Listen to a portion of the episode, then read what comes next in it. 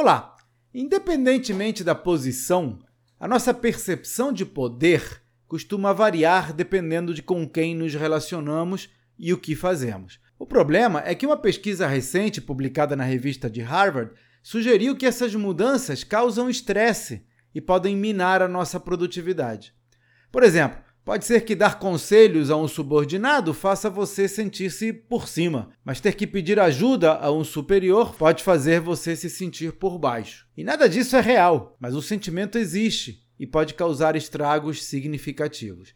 Por isso, a minha recomendação é você tentar pensar em si de maneira diferente. Em vez de se ver como chefe ou subordinado, construa a sua identidade como um solucionador de problemas ou um criador de relacionamentos, por exemplo. Esses rótulos ajudam a mudar o foco de poder ou autoridade para resultados, o que é muito positivo.